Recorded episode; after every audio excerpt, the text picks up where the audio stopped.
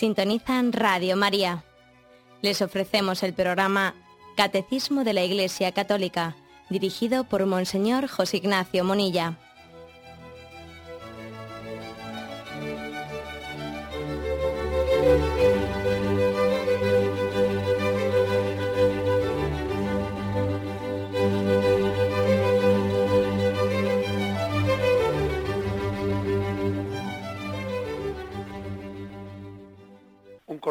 A todos los oyentes de Radio María. Un día más, con la gracia del Señor, vamos a disponernos a, pues, a continuar la explicación del catecismo de nuestra Madre la Iglesia.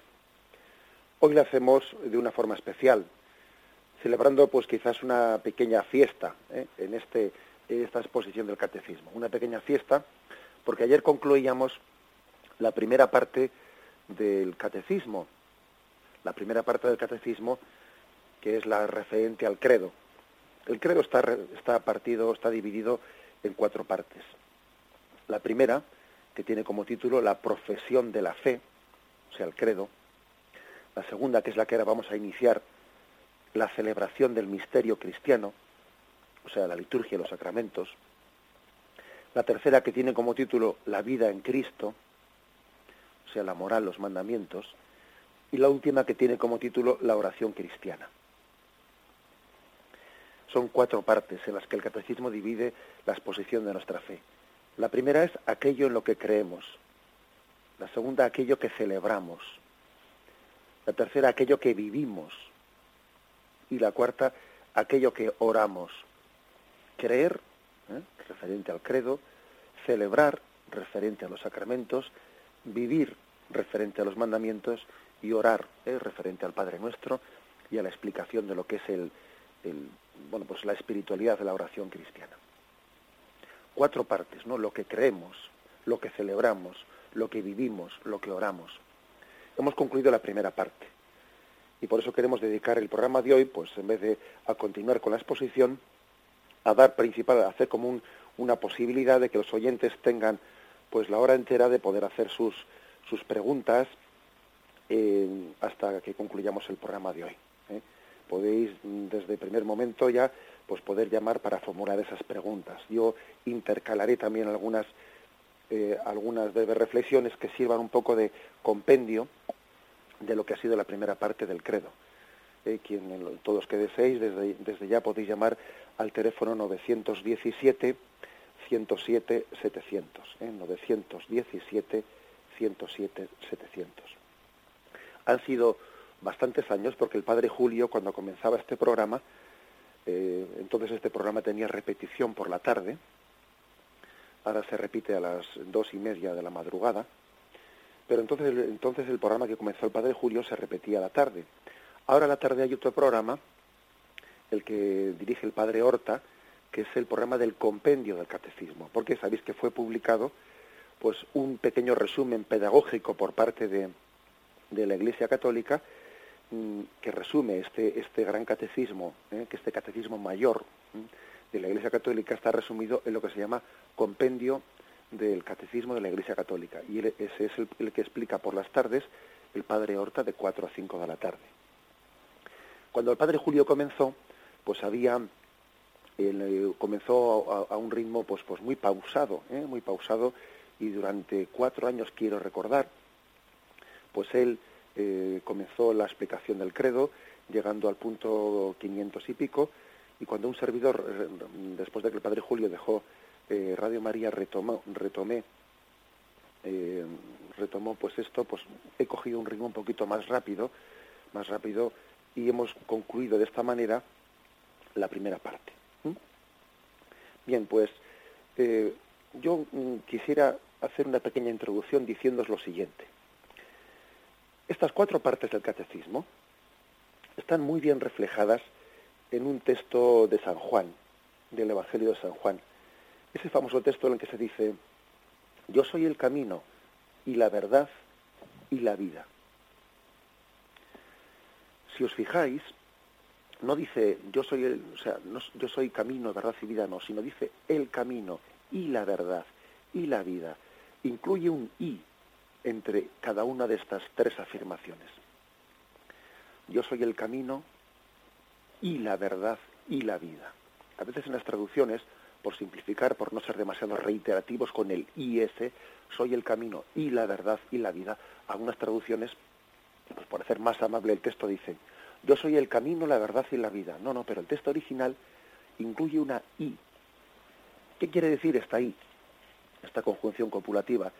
Pues quiere decir que para poder eh, seguir a Jesucristo de una manera coherente, hay que sumar estas tres palabras, sin dejar ninguna de ellas, pues, mm, orillada.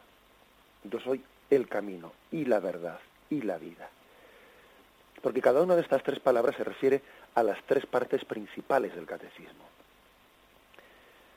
El camino se refiere principalmente a la parte de, de la moral. La verdad se refiere principalmente a la parte del credo. Y la vida se refiere especialmente a la parte de, pues, de los sacramentos que nos alimentan la vida. Son pues tres partes principales que vamos a, intentar así, intercalando entre vuestras llamadas, explicar brevemente. Con esto hacemos como un compendio del sentido del catecismo. Bien, pero antes, antes de, adentrarnos, pues vamos a, eh, en esta explicación vamos eh, a dar paso ya a algunas llamadas. Os pediría que las llamadas fuesen lo más eh, concisas posibles, formulando las preguntas. También, como os dije ayer, no, pues yo creo que creo que no es necesario que nos prodiguemos ahí en, en alabanzas y etcétera, etcétera, porque, porque no es necesario, porque todos sabemos que, que, bueno, pues que a veces pecamos un poco de estar interviniendo dando, dando mucho jabón, como se dice. Pero bueno, como por la mañana ya nos hemos duchado, ¿no? Pues con el gel no hace falta más jabón, ¿eh? O sea que vamos a ser eh, concisos y, y, intentar aprovechar esta hora para enriquecernos. Vamos a dar paso, antes de, de también intercalar yo alguna intervención, a las llamadas de los oyentes. Buenos días, ¿con quién hablamos? Buenos días, habla usted con Lidia. Buenos días, Lidia, vamos a ver. Desde un pueblecito, ya le he dicho alguna vez que le he llamado del caserío, de un pueblecito a 20 kilómetros de Vitoria. De Vitoria, muy bien. Voy a ser muy rápida porque me gustaría darle mucho jabón. y sobre todo a su bendita madre, su santa madre que quede, que regalo del cielo, ¿no? Para una madre tener dos hijos sacerdotes santos. Bueno, una cosa, a mí me ha impactado mucho yo he celebrado siempre mi bautismo. En cierta ocasión un sacerdote me dijo que le había dado una lección que él no sabía ni cuándo la habían bautizado. Yo he celebrado siempre mi bautismo el día de Santiago, claro, es un día muy importante. Y, y a mí lo que nunca me, han, me he dado cuenta, eh, eh, que valoro muchísimo el sacramento del bautismo y a mis hijos les bauticé el mismo día que nacieron, les bautizó el sacerdote, pues que somos sacerdote, profeta y rey. Eso, eso me ha impactado. Y luego otra cosa, yo desde que me quedé viuda, yo pues les decía muchas veces a mis familias, a mis gentes, que yo vivo en pobreza, castidad y obediencia. ¿Cuál ha sido mi sorpresa? Que son los consejos evangélicos para todos, que yo creí que eso era solo para la vida consagrada. Y claro, luego cuando se ríen de mí porque digo en pobreza, y a lo mejor me ven alguna joya, pues que la llevas porque hay, porque hay que llevarla o porque no la dejas aquí cuando te marchas. Y, y, se me olvidó que yo oigo el catecismo y apunto muchas cosas, se me olvidó apuntar la cita, cómo se puede vivir la pobreza, o sea, el marido viva sin, sin como si no tuviese mujer, o sea, vivir sobre las riquezas sin usar de ellas casi. Y eso no lo tengo apuntado de San Pablo. Y eso es todo. De acuerdo. Pues Muchas gracias por el programa porque nos enriquece, a mí me enriquece una barbaridad. Bueno, y, es que me ilusiona muchísimo el catecismo que lo lees, que lo he aprendido toda mi vida, que es pues que no le dabas ni una parte de, espiritualidad y de, de, felicidad. Porque yo, por ejemplo, el pensamiento de la cruz arrastrada es muy pesada. Y si la abrazas, pues la llevas con más con, más alegría, es que eso me ha impactado y lo digo en muchos sitios. Y muchas gracias, padre. Muchísimas gracias por su llamada. Sí, además la oyente nos ha recordado eh, pues varias de las cosas que, que dijimos, ¿no? Y, se ve sin duda alguna que ha estado ella muy atenta a, muchas de las explicaciones. La cita que ella, por la que ella pregunta es la primera carta de los Corintios, capítulo 7, versículo 30. Dice, os digo pues hermanos, el tiempo es corto, por tanto los que tienen mujer vivan como si no la tuviesen, los que lloran como si no llorasen, los que están alegres como si no lo estuviesen, los que compran como si no poseyesen. Esa es la cita 1 Corintios 7, 29.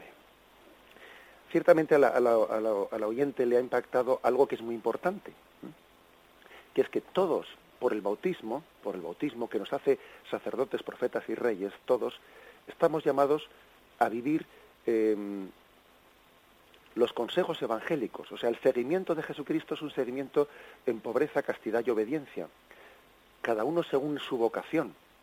Pero también los casados viven a Jesús en pobreza, castidad y obediencia. Lo viven como consejo evangélico. Los consagrados lo viven como estado de vida. Pero también lo viven, y, no únicamente el oyente porque es, ojo, porque es viuda en este momento, también cuando era casada, esos tres consejos evangélicos de pobreza, castidad y obediencia los vivía en la medida que se viven dentro del bautismo, perdón, del matrimonio. Ahora lo vive en la medida de su viudedad, etcétera, que igual ciertamente le, le permite eh, le permite vivirlo con mayor intensidad. Pero, pero ciertamente ha, recordado cosas importantes, ¿no? Como el bautismo nos hace profetas, sacerdotes y reyes, los tres consejos evangélicos de seguimiento de Jesucristo. Adelante, damos paso a un siguiente oyente. ¿Soy yo? Sí, buenos días. bueno, mire, soy Ramona de Madrid. Yo quería preguntarle, bueno, ayer me gustó mucho que dijo su hermano Esteban que viviera homenaje a Juan Pablo II. Y le quiero preguntar sobre el Espíritu Santo. Yo lo creo. O sea, que Jesús, mm, él dijo, os daré el Espíritu Santo y él os hará entender todo. Y sin embargo sé que desde el principio existe la Trinidad, Dios Padre, Hijo y Espíritu Santo.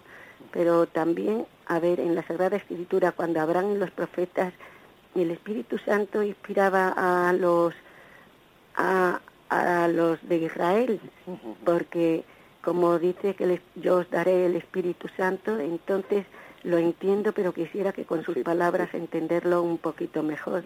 Yo sé que nosotros entendemos que y también sé que diciendo que Jesús es hijo de Dios es el Espíritu Santo, si no no podríamos decirlo el que nos inspira. Pero quisiera una explicación suya tan clara como la hace y así para toda la audiencia. muchas gracias, padre. A usted muchas gracias.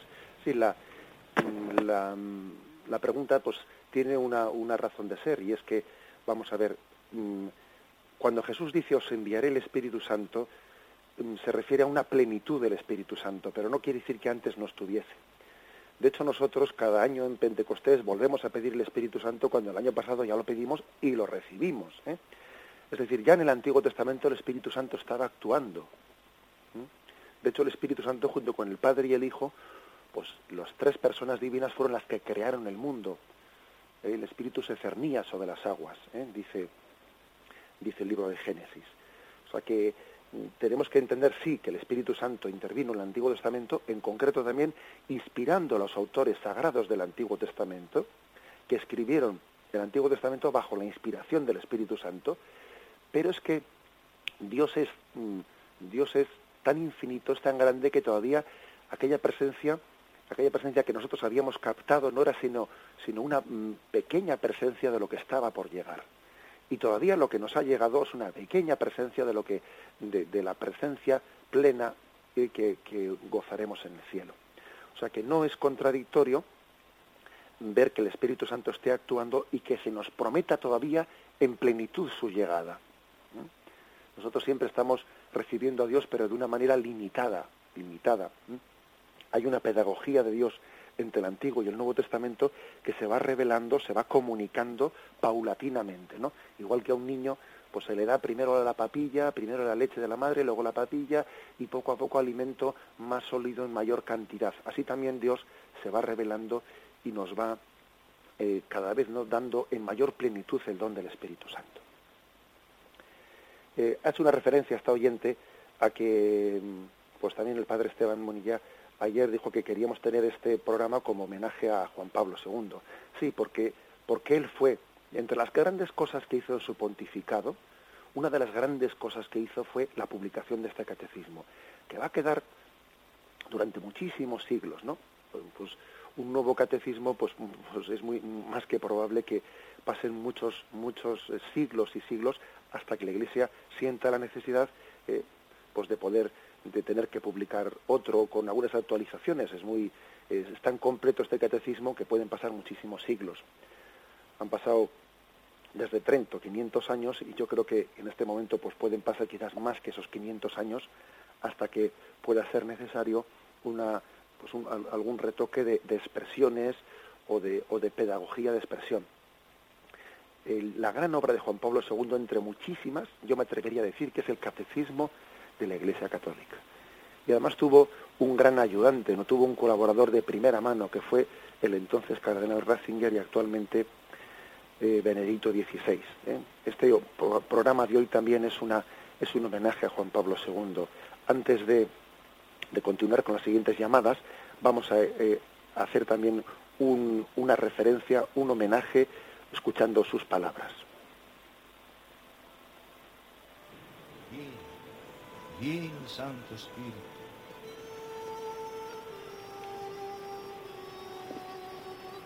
Vieni.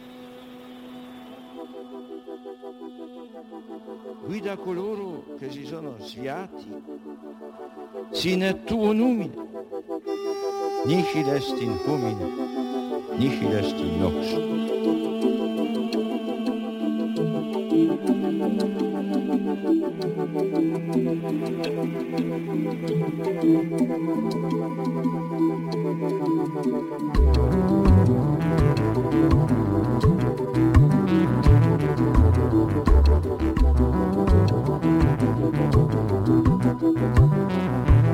Vieni, Santo Spirito.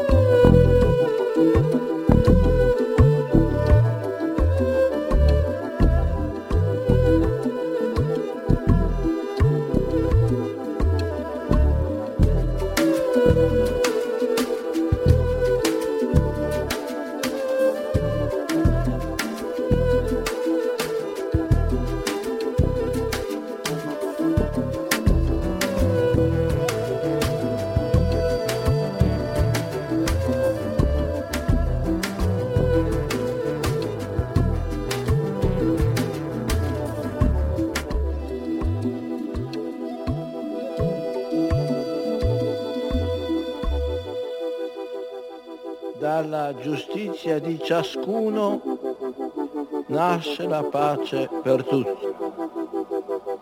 Giustizia e pace non sono concetti astratti e ideali lontani, sono valori insiti come patrimonio comune nel cuore di ogni persona. Individui, famiglie, comunità, nazioni, tutti sono chiamati a vivere nella giustizia e ad operare per la pace. Nessuno può dispensarsi da questa responsabilità.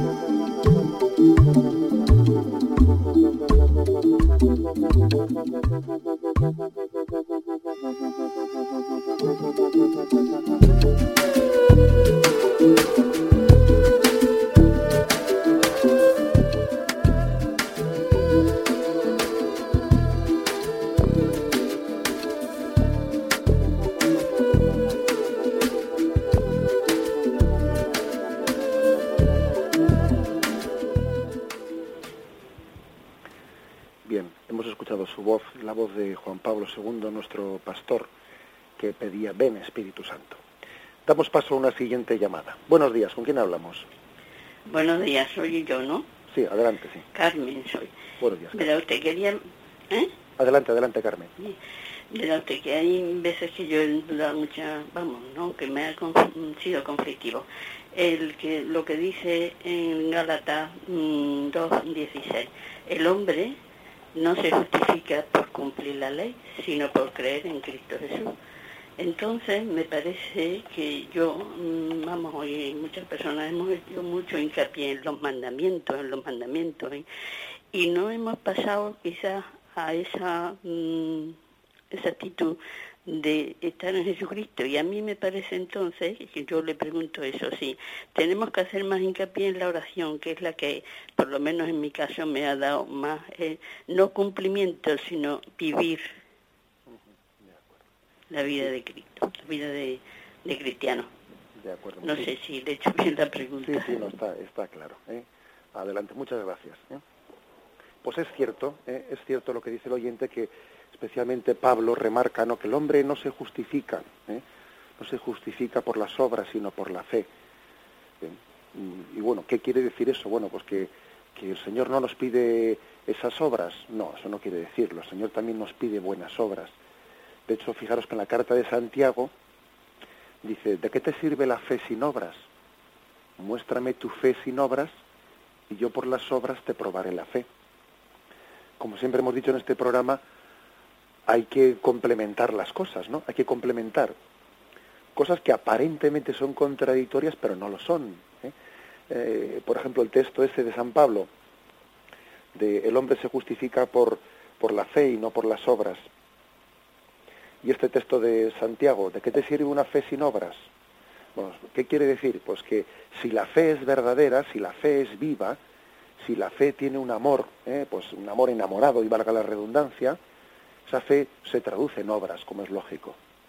Ahora, no son tus obras, no son tus méritos los que te justifican, sino que es la redención de Cristo en la cruz, a la cual tú te adhieres por tu fe. Tú crees en que Cristo te salvó por su sangre redentora en el Calvario. Y es la sangre redentora de Cristo la que te salva. No tus obras como si tú tuvieses una especie de eh, mérito delante de Dios por el cual tú puedes comprar tu salvación, como si tú tuvieses derecho a la salvación por las obras que has hecho. No, nadie tiene derecho a la salvación. La salvación es un regalo gratuito, ¿eh? que supera todos nuestros méritos, un regalo gratuito del Señor en Cristo. ¿Eh? Eso no quiere decir que nuestra fe no tenga que traducirse en obras, ¿eh? porque de hecho Jesús dice en el Evangelio, tuve hambre y no me disteis de comer. O sea, que, que reprocha el que no haya habido unas obras de amor. O sea que hay que integrar las dos cosas. ¿eh? Hay que integrar las dos cosas. Eh, como siempre la Sagrada Escritura tiene el peligro de coger un texto, aislarlo del resto de la Escritura y, entonces eh, formular casi algo, algo pues que podría ser herético, ¿no? Tanto por un lado como por el otro, ¿no? Y sería un error. De hecho, en la historia de la Iglesia, con respecto al tema de la fe y las obras, pues ha habido errores por los dos lados. Errores por los dos lados. Y la fe católica dice que nos salvamos por la fe una fe que se tiene que expresar en obras, claro. ¿Eh? Si el Señor nos juzgará de nuestra fe y de nuestras obras. ¿eh? Ahora es cierto lo que dice el oyente, de que no tenemos que tener la confianza en nuestras obras, sino tenemos que tener la confianza en Dios. Yo no confío en mis obras, no confío en la misericordia de Dios. ¿eh? Confío en la misericordia de Dios, lo cual tiene que dar pues un aspecto muy grande de, de petición de la gracia de que nosotros eh, entendamos nuestra vida como mendigos de la gracia, porque la salvación es un don que nos supera y supera nuestros méritos. Luego el cristiano es mendigo de la gracia. ¿Eh? Creo que esta es el, eh, la respuesta que se le puede dar al oyente. Adelante, damos paso. Buenos, días. buenos días. ¿Con buenos días. Sí, buenos días. Me llamo Miguel y soy de Bilbao. Buenos días, Miguel. Y yo al escuchar, bueno, es una cosa que la llevo pensando bastante tiempo, yo soy una persona ya bastante adulta, mayor, abuela, y entonces yo veo que eso de sacerdotes, profetas y reyes por el bautismo, yo tengo a mis hijos bautizados, a mis nietos, pero están fuera de la iglesia, o sea, mis nietos han hecho la comunión y una vez que hacen la comunión ya, o sea, lo dejan. Y no es que lo dejen, es que algunos no quieren saber nada con ello. Entonces el interrogante que me hago, digo, ¿se salvarán? no se salvarán si viven en esta sociedad y están enraizados en ella en la forma que está? Nada, esa es la pregunta. Bien, de acuerdo, miren, la verdad es que, pues que como puedes suponer, ¿no? Que la respuesta a tu pregunta es que lo tenemos que dejar eh, en manos de, pues de la misericordia de Dios, porque es verdad que cada uno seremos juzgados, ¿no? Por, eh, por los talentos que hemos recibido y también por lo que en nuestra conciencia hemos conocido como verdad y posiblemente pues tus nietos, etcétera, etcétera pues no sean plenamente eh, responsables, ni mucho menos, ¿no? de ese cierto, esa cierta dejación eh, o pereza, olvido, incluso rechazo de, del mensaje de Jesucristo. O sea que es que también creo que puede haber una culpabilidad en sus padres y una culpabilidad en, en esta sociedad que tiene una, una eh, pues una, una especie de presión de secularización tremenda. O sea, es decir, hay una, una serie de factores que superan a la responsabilidad personal, ¿no? Por ejemplo, eh, yo creo que hay auténticas víctimas de quienes se ponen delante de la televisión y están en ellas recibiendo continuas deformaciones, ¿no? De, lo que es el pensamiento recto, de lo que es la cordura, el sentido común, eh, la fe revelada, no digamos, etcétera, etcétera, ¿no? Eh, bueno, pues hay veces que, que, el hombre de hoy es una víctima, es una víctima de un auténtico acoso, de, de, una, de un ataque de secularización ¿no? que está recibiendo en esta sociedad. Tampoco vamos a decir que no tenga, no tenga ninguna responsabilidad.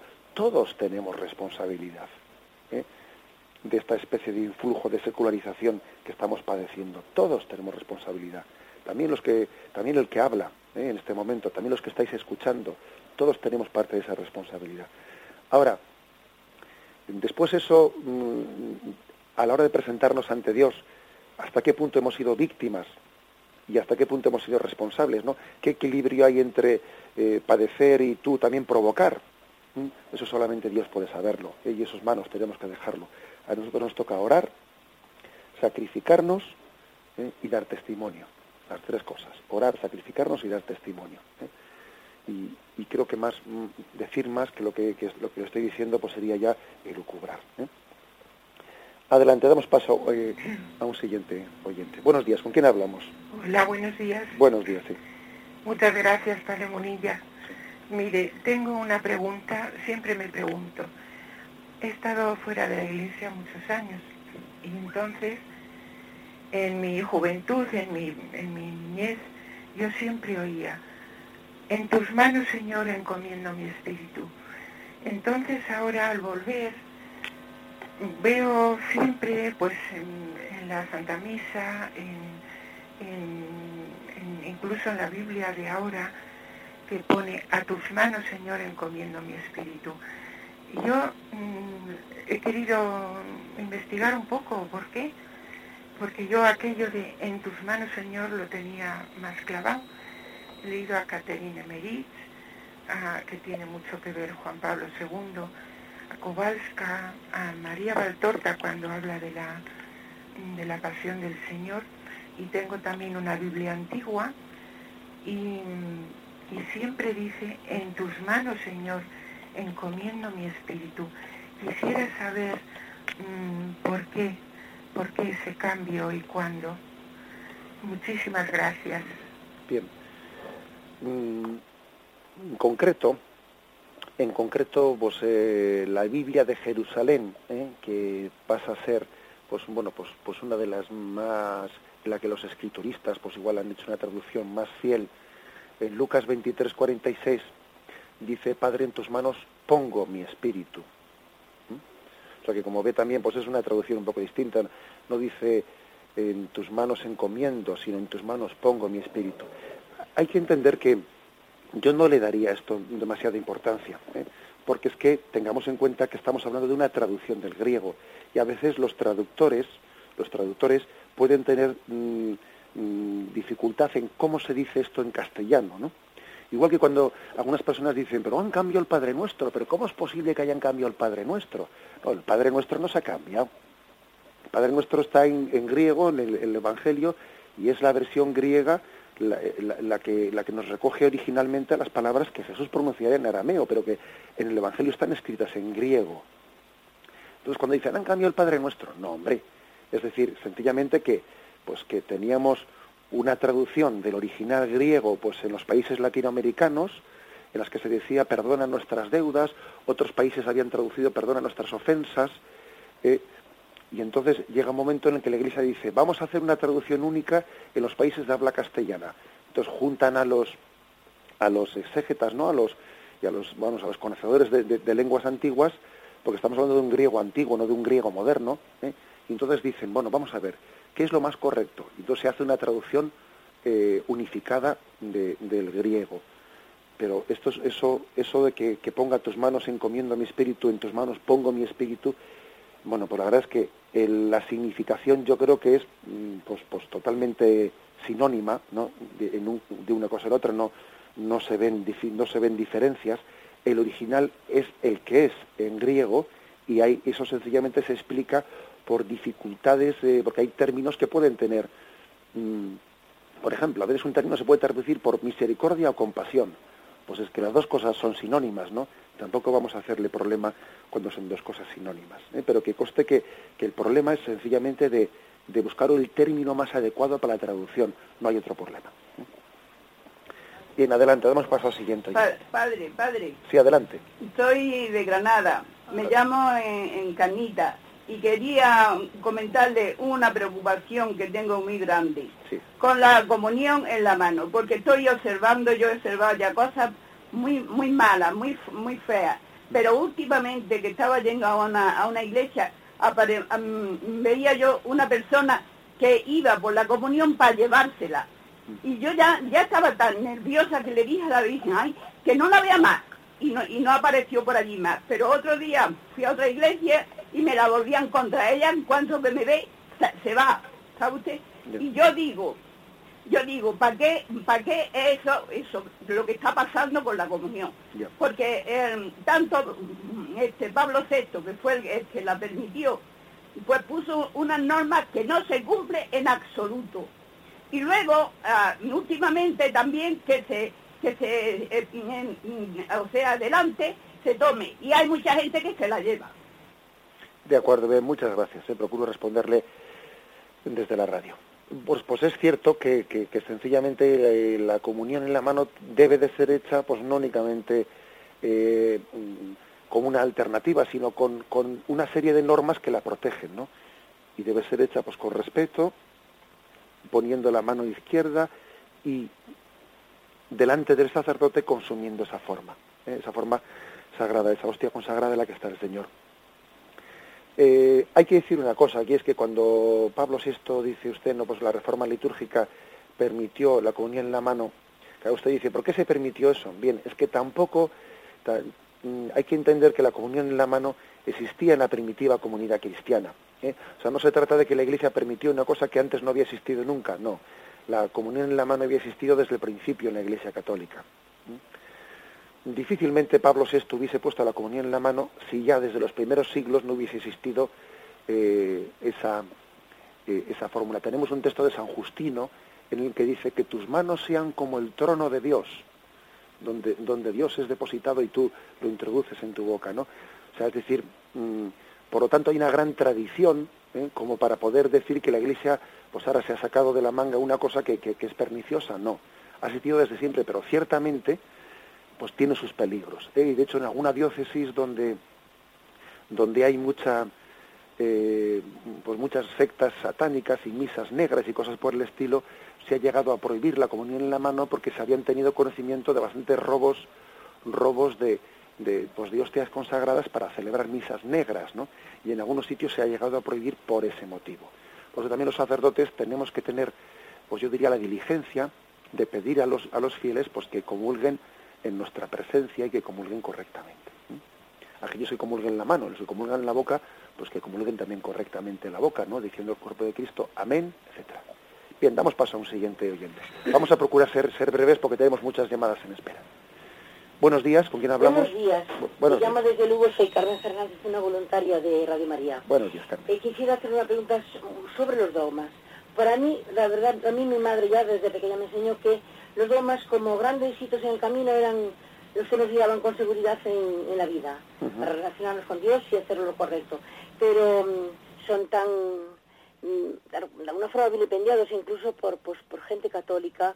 Entonces me gustaría que nos diese pues un, una amplia respuesta sobre los dogmas, sobre los dogmas para que para que comprendamos que realmente es ahí donde se afianza nuestra nuestra fe y todo lo que le vamos con la seguridad esa que nos da quisiera haber hecho más concisa aún todavía la pregunta pero si quiere le hago más No, la le- le- le extiendo un poquito le hemos más entendido perfectamente, muchas gracias. ¿eh? Bien, la palabra dogma es verdad que, que nuestro, en nuestra cultura relativista en la que estamos, ¿no? Esta cultura que está infectada de, de subjetivismo y de relativismo, pues ha pasado de ser una palabra antipática. Se dice, esa es una persona dogmática. Y con eso es como diciendo que es una persona intolerante, es una persona que no sabe dialogar, etcétera, etcétera. No, la palabra dogmática o dogma ha pasado a ser eh, una palabra antipática, que eso ha sido un gol, un gol que nos ha metido esta cultura relativista, ¿no? Entonces tenemos que rescatar, tenemos que rescatar el sentido verdadero de, esa palabra, que no es algo, que no, que no tenemos que hacerlo eh, sinónimo de, pues de algo impuesto, de algo que nos quita eh, la libertad, de algo que nos constriñe, no, no señor. ¿eh? El dogma es una, el dogma es una expresión de la misericordia de Dios que no nos mm, deja a merced del error. El dogma es una consecuencia de que de la promesa que hizo Jesucristo de no dejarnos huérfanos cuando él ascendía a los cielos. Él prometió que, viniese el Espíritu Santo a nosotros, que él cuidaría, cuidaría de nosotros y él llevaría a su consumación todo lo que Jesús nos había hablado. Vendrá el Espíritu Santo y él llevará a su plenitud lo que yo os he hablado. Él prometió pues la asistencia del Espíritu Santo en el seno de la Iglesia para cuidar el depósito de la fe que Cristo había transmitido. Y el dogma pues es una de las formas que tiene la Iglesia para cuidar, para preservar del error el mensaje de Jesucristo. Con lo cual tenemos que, bueno, pues cuando la Iglesia formula un dogma, el dogma, el dogma de la fe, en el fondo el credo mismo, ¿no? Tiene, tiene, eh, está preservado del error. ¿eh?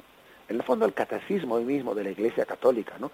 Aunque todas estas páginas, pues no, no todas ellas tienen esa especie de formulación de dogma solemne, por supuesto, pero no importa, es decir, están también asistidas por el Espíritu Santo y preservadas del error. ¿eh? Pues tenemos que verlo como una gracia de Dios que nos preserva del error. Tenemos que rescatar la palabra dogma o dogmático de, de, bueno, pues de ese sentido peyorativo que se le ha, se le ha añadido, ¿no? Como algo impuesto, algo antipático, algo todo lo contrario. El dogma, el dogma mm, no es algo que impida nuestra, nuestra razón. De hecho, fijaros como en este programa estamos razonando de muchas cosas de la fe para entenderlas mejor, partiendo de los dogmas. Y los dogmas no nos impiden pensar, todo lo contrario, los dogmas son como el punto de partida a partir del cual nosotros intentamos explicar la fe dando respuestas a las dudas. ¿eh? Los dogmas nos impiden pensar nos, libremente. Fijaros como en este programa estamos pensando, ¿eh? partiendo de esos dogmas, adhiriéndonos fielmente a ellos ¿no? y resolviendo las preguntas que este mundo nos plantea. ¿eh? Rescatemos, pues, eh, pues ese concepto de, del dogma como la misericordia de Cristo que nos preserva del error, ¿eh? por su asistencia a la Iglesia. Adelante, damos paso a, un- a una siguiente pregunta.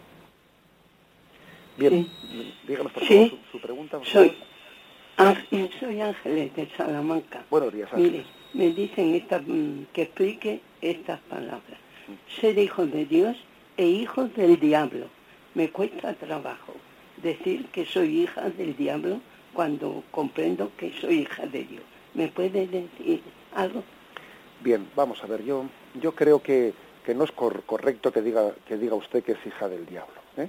Eh, precisamente el bautismo, en el bautismo hemos sido rescatados. Hemos sido rescatados por Cristo eh, de, bueno, pues de esa cierta, de esa cierta esclavitud que podíamos tener hacia Satanás. Es verdad que la Sagrada Escritura dice que Satanás es el príncipe, el príncipe de este mundo, se dice.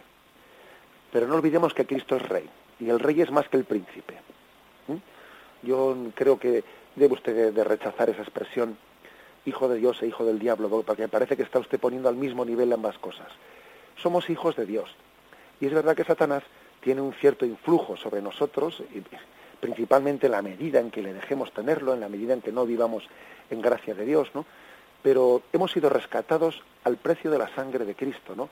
Y, no puede ser que después de un precio tan caro, y un precio tan de expresión de amor, después de, eso sigamos siendo hijos de Satanás. No, rechace usted esa imagen ¿eh? y quédese con lo primero, somos hijos de Dios. Adelante, damos paso al siguiente. Buenos días, soy Buenos María días. del Pilar de Madrid. Buenos Mire, ayer mm, cuando explicaba usted pues el castigo que, que Dios puso al hombre y a la mujer, a la mujer la puso mucho más castigo que el hombre, concretamente un castigo físico, ¿no? Yo, mm, esto siempre me ha, me ha inquietado, como, como un poco injusto que sea más la mujer que el hombre, el, el castigo, ¿no? Y luego mm, eh, he pensado que, el- que la que rompió el orden fue la mujer, porque fue la primera que luego indujo al hombre, la- ella fue la que lo desordenó lo que estaba ordenado y luego le hizo al hombre pues caer también, ¿no? Bueno, esto pues así lo puedo entender mejor.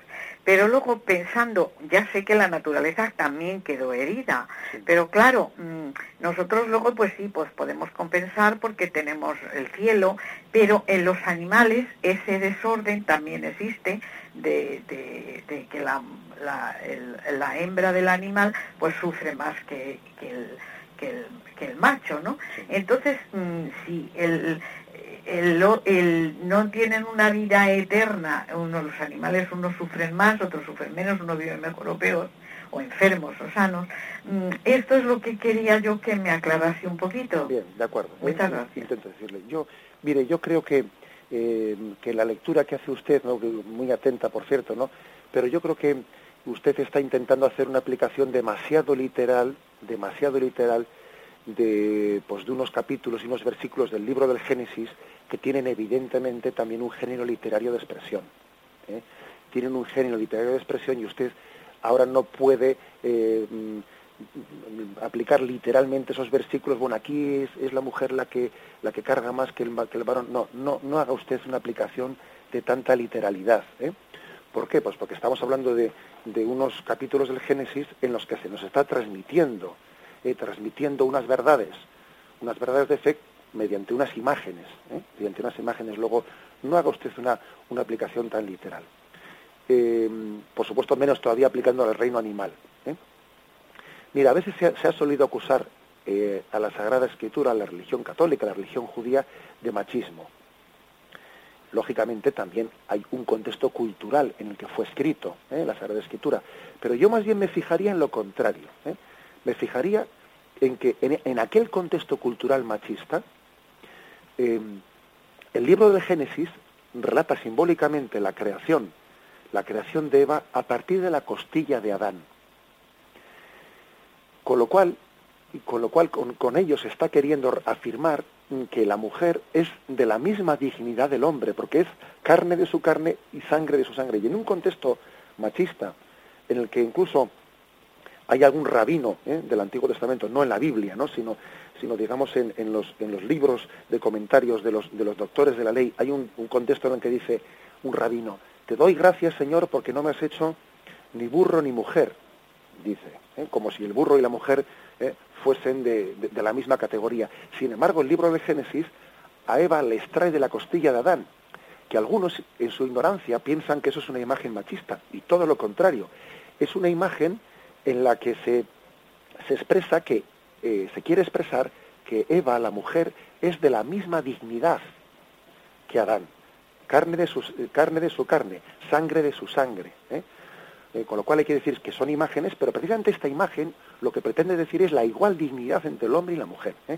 Y yo le aconsejaría pues que no haga una aplicación tan literal. también hay, hay la imagen de cuando a Adán le dice comerás con el sudor de tu frente. También hacia él recae de esa manera eh, pues el- el- el- la consecuencia del pecado original. ¿eh? Adelante, damos paso al siguiente oyente. Buenos días, ¿con quién hablamos? Sí, buenos días. Veo que tiene alguien... eh, ¿Sí? Sí, tiene usted que bajar un poco la radio, que me parece que la tiene encendida. ¿eh? Adelante, díganos usted. ¿Soy yo? Sí, adelante, díganos usted su pro- Ah, Ok, va a ser una... Perdón. A ver, me parece que tiene el problema de que tiene, eso lo digo para todos los oyentes, cuando llamen deben de apagar la radio porque se produce un problema de acoplamiento. ¿eh? A ver, ¿con quién hablamos? Carmina, Carmina, pues díganos su pregunta. Sí, es que yo, yo tengo un problema, ¿verdad? ya he apagado la radio, ¿eh? Yo tengo un problema ahora, bueno, ya estoy, tengo 80 años, ¿no? Y digo, en Zaragoza he tenido 11 hijos, tengo 30 nietos y ya he empezado a tener bisnietos. Y resulta que una de mis nietas no se ha casado y no quiere casarse ni por civil, ni por la iglesia, ni nada. Y ahora van a bautizar a la niña que ha tenido. Y a mí me dicen, algún, incluso algún sacerdote, que a esa niña, que si los padres no están casados y todo eso, que no se le puede bautizar. Esa es mi pregunta. De acuerdo, bien, muchas gracias, Carmina. Bueno, la verdad es que la Iglesia eh, no pone como condición, no es cierto que exista una condición de que para poder, para poder bautizarse eh, los padres tengan que estar casados. ¿Mm? Evidentemente sería lo coherente, ¿eh? sería lo coherente, porque también, claro, lo que sí que pide la Iglesia como, como condición es que haya quien se compromete, quien se comprometa a una educación cristiana. Eso sí lo pide ¿eh? la Iglesia. Eh, entonces, claro, la pregunta es, bueno, ¿y puede haber un compromiso de educación cristiana cuando alguien ha rechazado el sacramento del matrimonio? Bueno, pues habrá que ver, ahí tendrá que haber un discernimiento por parte del sacerdote, eh, cuando ve qué, qué, padrinos va a tener, cuando ve los padres exactamente qué motivos y qué causas han tenido en el rechazo del sacramento del matrimonio, pero, pero hay que decir que si el sacerdote encuentra, ¿no? encuentra un compromiso, aunque sea mínimo, ¿eh? pero, pero, pero suficiente, un compromiso de educación cristiana en ese niño, debe de bautizar al niño. Debe de bautizarlo porque, como digo, el derecho canónico no pide, eh, o sea, es decir, no pone la condición de que los padres tengan todos los sacramentos recibidos para pedir el sacramento del bautismo para el hijo. ¿eh? Lo que pide es un compromiso de educación cristiana entre los padres y los padrinos aunque lógicamente rogamos y pedimos, y usted seguro que lo está haciendo, pedimos pues por la coherencia de todo ello. Adelante, damos paso a un siguiente oyente. Buenos días, soy María, llamo de Madrid. Buenos días, María. ¿Qué nos... eh, mira, yo quería, cuando explicaste la clase sobre el perdón de los pecados, del catecismo, me acuerdo que animabas, animabas a que la gente se confesara, porque no, porque dijiste que yo me perdí, me perdí en un momento en la intervención y no lo pude escuchar. Que por eso era tan importante, es decir, ibas a decir algo, no sé, es que no me, no me acuerdo bien. Bien, bueno, mm, tampoco recuerdo exactamente yo, pero aunque sea un par de cosas sobre el asunto te diré. ¿eh? Sí. Vale, María. Hombre, no recuerdo exactamente en qué momentos en el que tú quedaste, pero yo mm, diría dos cosas, ¿no? Que es muy importante que nos animemos a la confesión de los pecados, porque la confesión de los pecados tiene dos, dos frutos, ¿no? Uno es el perdón del pecado y otro es el aumento de la gracia.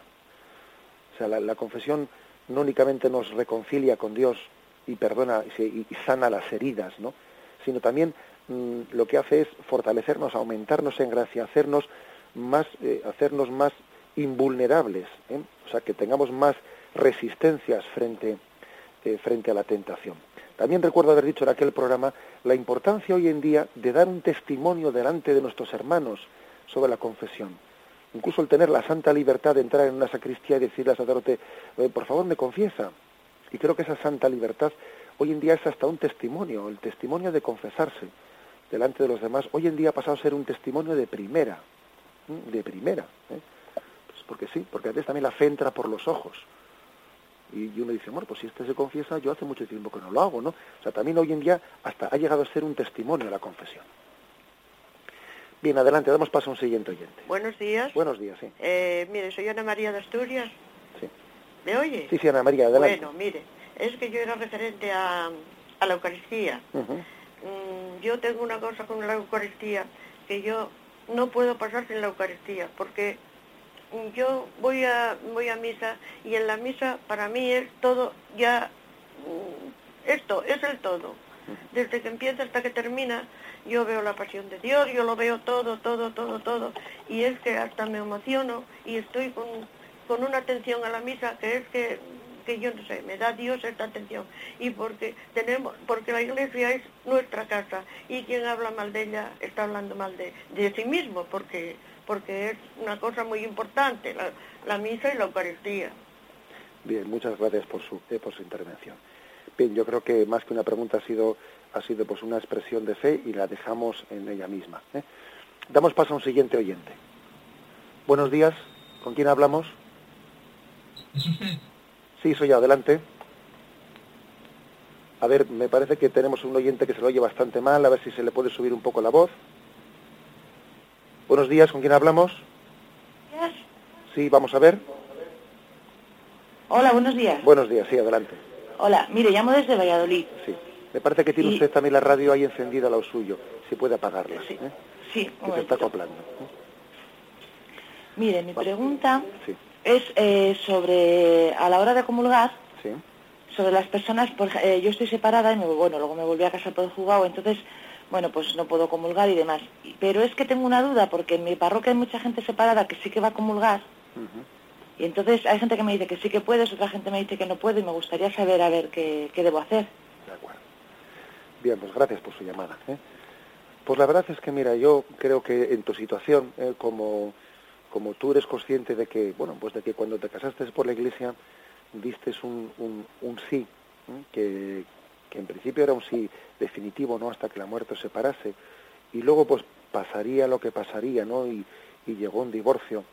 Y después de ese divorcio, bueno, pues tú eh, te has casado con otra persona, aunque sea por, lo- el juzgado, lógicamente, ¿no?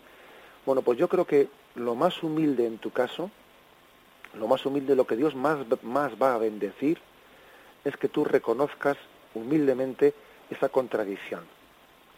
No que te justifiques frente a ella. No que digas, bueno, pues yo porque no tengo, como mucha gente dice, ¿no? Yo porque no te voy a tener derecho a rehacer mi vida, la iglesia no me comprende y tal, tal, tal, tal. No, mira, la iglesia, la iglesia te ama, te quiere, te acoge, pero al mismo tiempo la iglesia tiene que ser fiel a las palabras de Jesucristo, ¿eh? que con respecto al tema del divorcio, etcétera, pues habla con mucha, con mucha fuerza. ¿m? O sea, es decir, la iglesia, eh, las palabras de Jesucristo de quien, quien eh, rechaza a su mujer y se casa con otra, o sea, mm, pues habla con mucha fuerza. ¿eh? O sea, Jesús llega a, expresar la palabra adulterio, porque el que repudia a su mujer y se casa con otra comete adulterio, tal, tal. Bueno, hay una contradicción ¿eh? en, esa, en esa historia de tu vida. Hay una contradicción entre la historia de tu vida y las palabras de Jesucristo. Ahora, por eso la Iglesia no te rechaza. La Iglesia te quiere, es más, todavía yo diría con un amor especial, porque, porque parece que también la Iglesia está llamada a, a querer a todos como Cristo quiso especialmente a las personas, bueno, pues mira, que tenían sus contradicciones, ¿no? Y la Iglesia ama con predilección precisamente a sus, a sus miembros, bueno, que puedan estar enfermos o que puedan tener cualquier falta de sintonía con, con el Señor. Pero yo creo que lo humilde por tu parte es no comulgar. Que algunos lo estén haciendo, mal hecho, porque nuestra Madre de Iglesia les pide que no se acerquen a la comunión precisamente por un reconocimiento humilde de su contradicción interna. Yo te aconsejo, yo creo que Dios te va a bendecir mucho más siendo fiel a la Eucaristía y no, comulgando en ella. Porque cuando asistes a la Eucaristía, con esa asistencia y con esa oración, estás reconociendo que tú también mendigas la gracia de Dios que le necesitas. Y con ese no acercarte a comulgar, estás también reconociendo que hay una contradicción en ti que tú aceptas humildemente. Ojalá Dios pues pueda, en, los años ¿no? que, tengas delante en tu vida, pues pueda solucionar, ¿no? Mm, o darte luz para solucion- solucionar esa contradicción. Pues a través de muchas formas que sabemos que la vida se pueden reencauzar, eh, reencauzar me refiero pues de muchas formas, ¿no? Que no hace falta ahora pues ponernos aquí a especificarlas todas, qué tiempo habrá de especificar.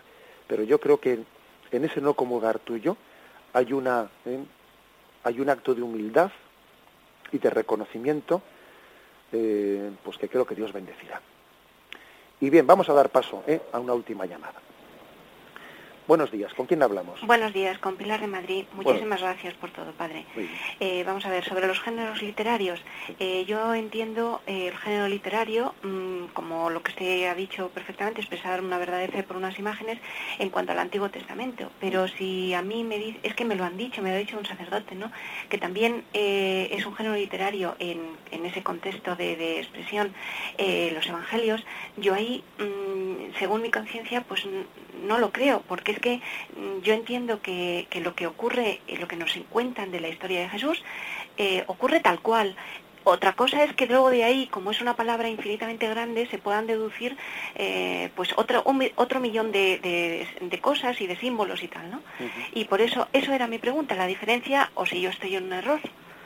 Bien, de acuerdo, pues sí, pues tiene usted razón. Es decir, que es que también no se puede hablar de género literario en la misma medida en el Antiguo Testamento, incluso en distintos lugares del Antiguo Testamento o el Nuevo Testamento, ¿eh? porque es que, hombre, también el Nuevo Testamento hay género literario, las parábolas que Jesús, eh, pues él mismo eh, utilizó, la parábola del buen pastor, la parábola del samaritano, son géneros literarios, pero ojo, son géneros literarios en los cuales Jesús cuenta una historia para, para, para transmitir una realidad. En el Antiguo Testamento, hay libros históricos y prehistóricos. ¿eh? Pues claro, por ejemplo, el, Génesis es un libro prehistórico en el que se están narrando acontecimientos, pues que, claro, como nos podemos imaginar, no había ningún escritor, ningún escritor allí presente eh, eh, en el momento en que Yahvé creó a Adán y a Eva. ¿eh? Como nos podemos imaginar, es totalmente distinto el libro que cuenta pues los problemas entre David y Absalón, es una historia concreta en la que había testigos y amanuenses que lo podían por escrito, que los libros prehistóricos, ¿no? Entonces, los libros prehistóricos, ojo, son también revelados por Dios. Y como palabra de Dios revelada están preservadas de error. Pero el autor ha puesto unos géneros de expresión para expresar lo que Dios, lo que Yahvé, lo que el Espíritu Santo le ha inspirado.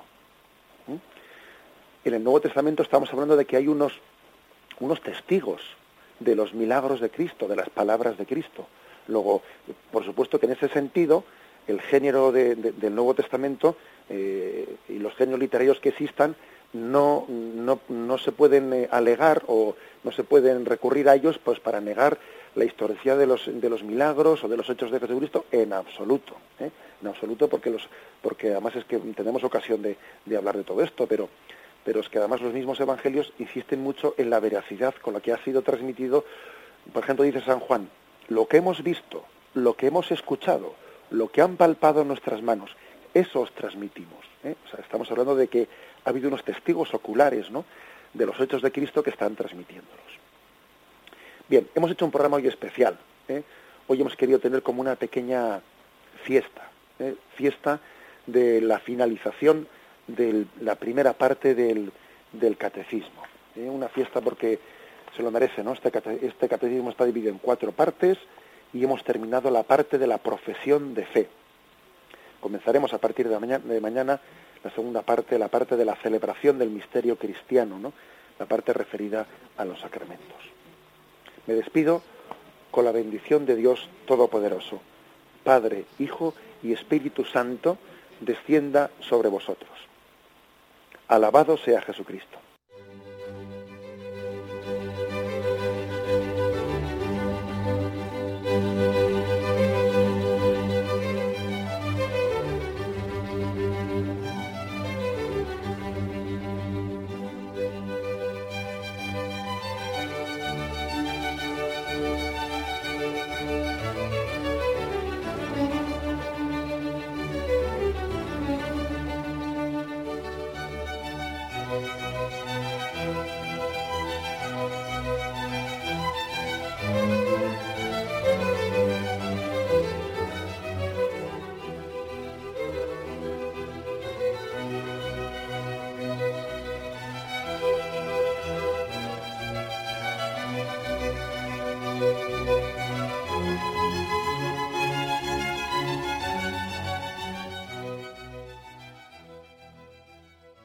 Les hemos ofrecido el programa Catecismo de la Iglesia Católica, dirigido por Monseñor José Ignacio Monilla.